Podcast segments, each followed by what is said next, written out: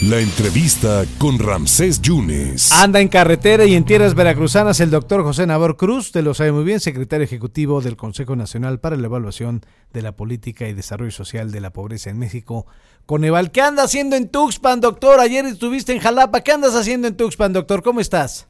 ¿Qué tal, mi estimado? Muy buenas tardes. Antes que nada, agradecer la comunicación. Te envío un fuerte abrazo. Pues efectivamente, eh, eh, Coneval fue invitado por parte tanto del gobierno del estado como de la Secretaría de Bienestar Federal para participar en la capacitación que se le está llevando a cabo a los presidentes, presidentas municipales de aquí del estado de Veracruz para que puedan utilizar de manera focalizada a través de las mediciones del Coneval los fondos de eh, federales que tienen que ver con el Fondo de Aportaciones para la Infraestructura Social, el denominado FAI, que cada año pues establece una serie de alineamientos la Secretaría de Bienestar con base a la información que genera Conaval. Entonces, con mucho gusto hemos participado en estos encuentros ya presenciales. Efectivamente, el día de ayer en el municipio de Jalapa, con alrededor de 35 presidentes municipales de la zona centro, y el día de hoy acá en Tuxpan, Veracruz, con presidentes municipales de la zona región norte del estado de Veracruz. De hecho, ayer estuvo la titular de la Secretaría de Desarrollo Social en, tierras veracruzanas, doctor.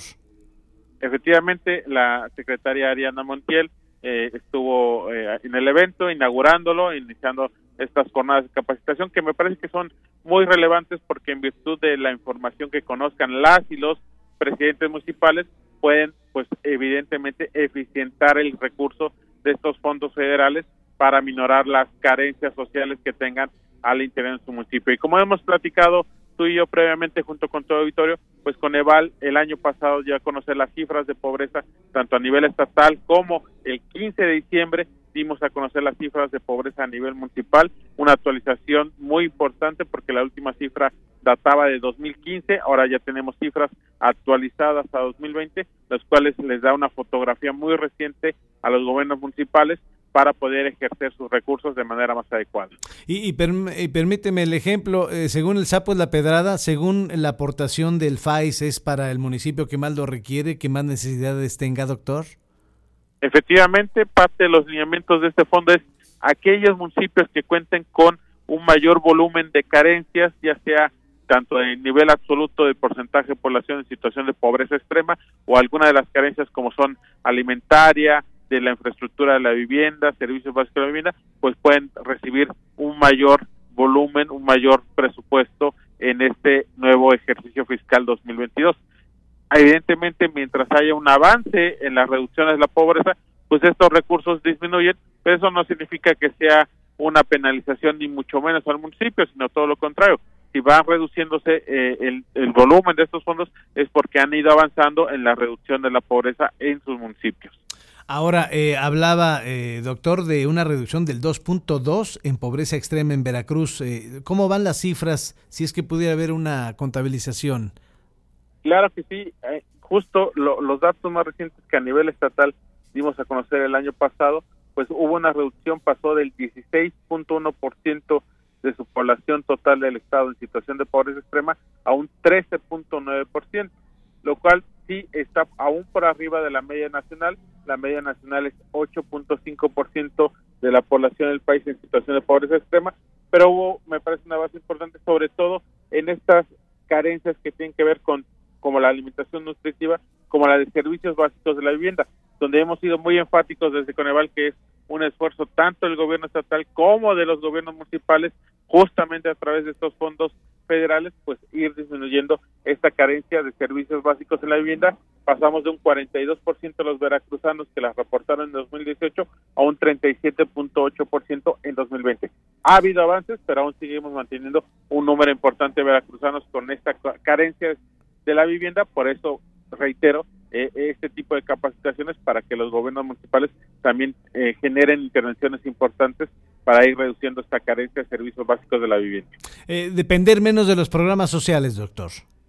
También ese es un tema importante, sobre todo el desarrollo de empleos con mayor nivel de formalidad. Te recordarás que tenemos también la carencia de seguridad social, que es un tema que tiene que ver con un esquema básico de protección social para los trabajadores. Evidentemente, mientras haya una mejora en la calidad de las prestaciones sociales de los trabajadores, podrán ir disminuyendo esta carencia que para Veracruz a 2020 pues sigue manifestándose en 65% de la población, por eso el reto sigue siendo muy vigente de ir disminuyendo los niveles de empleos informales en el país y claramente aquí en Veracruz. ¿Se ha, digamos que se ha rescatado empleos en Veracruz o seguimos siendo un estado desempleado?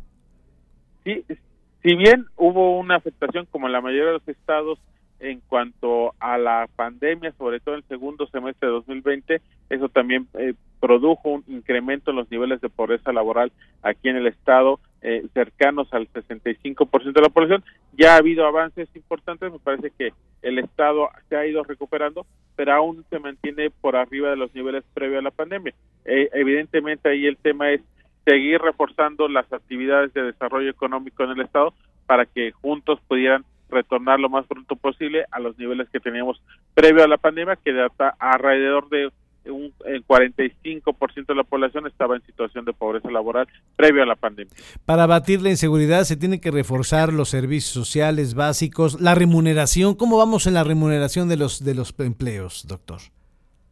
Seguimos manteniendo niveles eh, también por arriba del promedio eh, eh, por debajo, mejor dicho, de la media nacional, prácticamente el promedio de las eh, remuneraciones de los trabajadores aquí en Veracruz se ubican entre seis mil y siete mil pesos mensuales, la media nacional se ubica en ocho mil cuatrocientos pesos mensuales, entonces hay, hay tiene que haber todavía avances importantes y también ir reduciendo las brechas entre lo que ganan las mujeres y los hombres.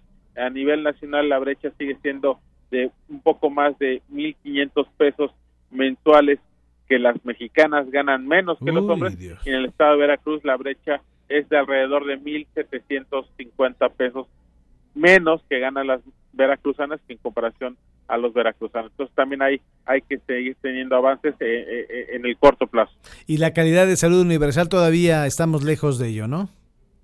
Tenemos en cuanto a esta carencia de servicios de salud, eh, 31% de la población en 2020 aquí en Veracruz la reportada esta carencia, 31%. Evidentemente desde Coneval estamos atentos de cómo se dé esta nueva reestructuración a través de el fortalecimiento del IMSS Bienestar que se anunció recientemente la semana pasada y a partir de ahí pues se pueda dar una mayor cobertura de los servicios de salud en todo el país, obviamente también reforzarla aquí en Veracruz para que en la siguiente medición se disminuya ese 31% que, que es el dato más reciente que estamos reportando en la carencia de servicios de salud aquí en Veracruz.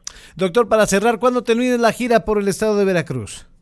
Pues prácticamente eh, de manera momentánea el día de hoy, sí. porque retornaremos ahora a la parte sur del estado. Muy bien. Eh, el siguiente lunes, eh, el municipio de Iztahuatepet y el día martes en Coatzacalcos, Veracruz. Ahí estaremos cerrando esta jornada de capacitaciones por parte de Coneval y el Secretaría de Bienestar Federal. ¿Ves un Veracruz distinto en el norte que en el sur? ¿Ves siete Veracruz distintos?